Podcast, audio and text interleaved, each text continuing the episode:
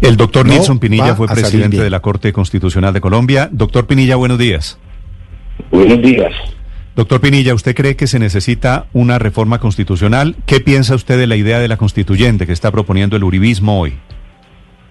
Pues reforma constitucional siempre será necesaria porque en un estado dinámico, en una sociedad que va cambiando, no pueden existir normas pétreas, normas rígidas, pero la constitución de todas maneras requiere una estabilidad y más aún nuestra constitución de 1991 fue inspirada en tratados internacionales de protección de los derechos humanos y es una buena constitución, no, no es perfecta porque ninguna obra humana es perfecta, pero yo no creo que cuando haya una decisión judicial que afecte a alguna persona se tenga que mirar que la solución es cambiar eh, las normas sobre eso. A mí me parece que ese fuera de lugar que se impulse ahora una idea de reformar la administración de justicia.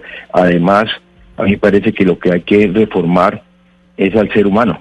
Los problemas en, en Colombia no vienen de que tengamos estas normas inadecuadas o aquellas, sino que desafortunadamente el ser humano perdió por completo el interés general, actúa por sus apetencias individuales, solamente por satisfacerse a sí mismo, el bien común se ha perdido y mientras no retomemos la, la solidaridad y vivir pensando en el otro y tratar de integrarnos de una manera pacífica, pues todo lo que se intente va a resultar vano. Siempre vamos a tener problemas.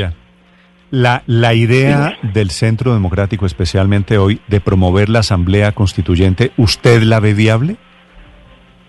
Yo no creo que eso sea viable, pues allá tendrán sus impulsos políticos para tratar de sacarla adelante, pero yo creo que lo que debe mirar ese partido que usted menciona es reformarse a sí mismo y tratar de que vuelva la ética a imperar en las actuaciones eh, que se desarrollen en el campo eh, humano, en el campo social, en todas las actividades, pero que estemos pensando en una Asamblea Nacional Constituyente o cualquier otra vía para reformar la Constitución ahora, porque una sala especial de instrucción de la Corte Suprema de Justicia cumple con su deber, resulta completamente descabellado.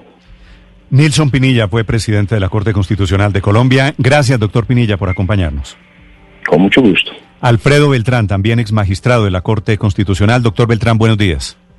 Muy buenos días. Muchísima felicitación por sus programas. Gracias. Doctor Beltrán, ¿qué piensa usted de esta idea que comienza a moverse a raíz del caso Uribe de una asamblea constituyente para reformar la justicia? Mm, en el día de ayer eh, escuché como todos los colombianos esa propuesta y esa propuesta en estas condiciones pues propone una constituyente que es una de las vías para reformar la constitución previstas en el título 13 de la Carta Política vigente. Sin embargo, cuando se produce una de una eh, proposición de convocar una constituyente conforme a la propuesta pública que se escuchó por el país, tiene como objeto una sola corte para suprimir los organismos previstos en la Constitución de 1991.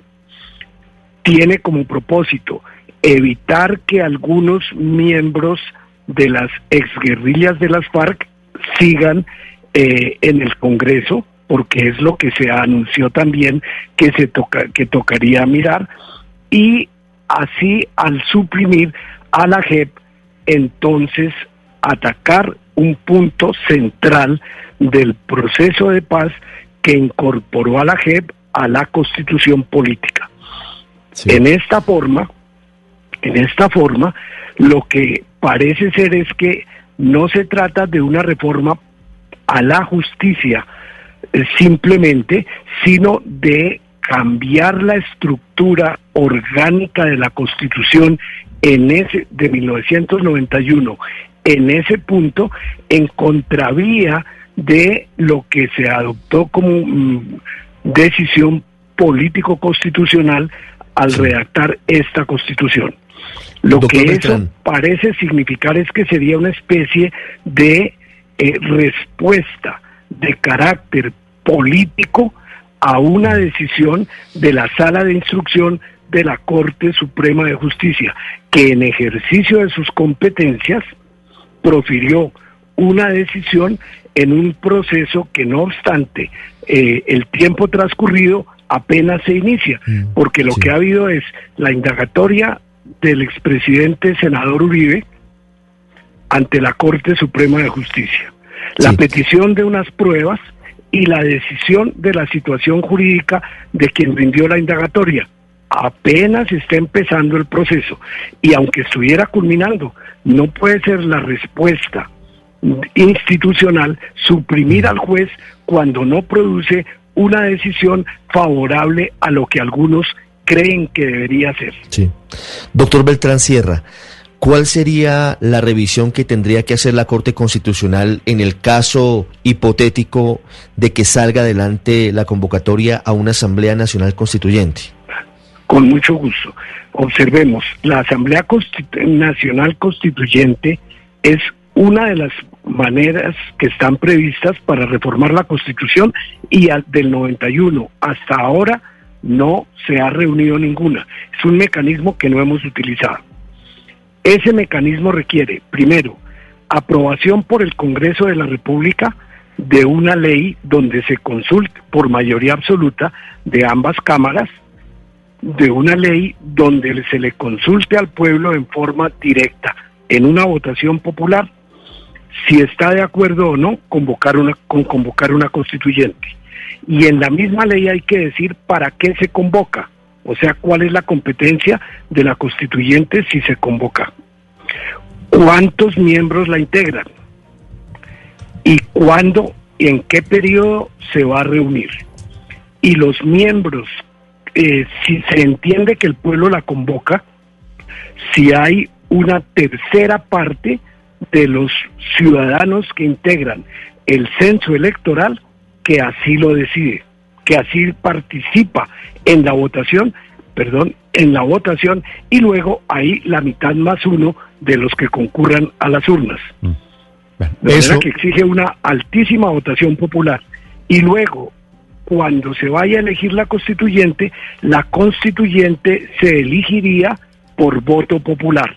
Pero antes de la elección, que es la pregunta que usted me hacía, antes de la elección de la constituyente, es decir, aprobada la ley, pero todavía no elegida la constituyente, esa, ese acto va, eh, esa ley que la convocaría, va a control de la Corte Constitucional para que ella resuelva si es o no acorde con la Constitución. La convocatoria, mirando el trámite, que se le haya dado y si se cumplieron los requisitos que acabo de mencionar. De manera que si la Corte se, se pronuncia a favor, hay constituyente. Si se pronuncia en contra, no habría constituyente. Y el control no es después de que se elija la constituyente por una razón elemental, porque ya habría una decisión del pueblo al aprobar la convocatoria y además una decisión del pueblo al elegirla ya no habría objeto sobre el cual pronunciarse. Por eso dice la Constitución, con toda la razón, el pronunciamiento debe ser de la Corte antes, de, la votación popular. Eso es en el hipotético caso de que prospere esta idea de intentar una asamblea constituyente y estos son los pasos que se seguirían. Doctor Beltrán, gracias por acompañarnos esta mañana. Muchísimas gracias y mucho éxito. 8 de la mañana a 7 minutos, dos ex magistrados de diferentes corrientes diciéndole no a la idea del uribismo sobre la constituyente.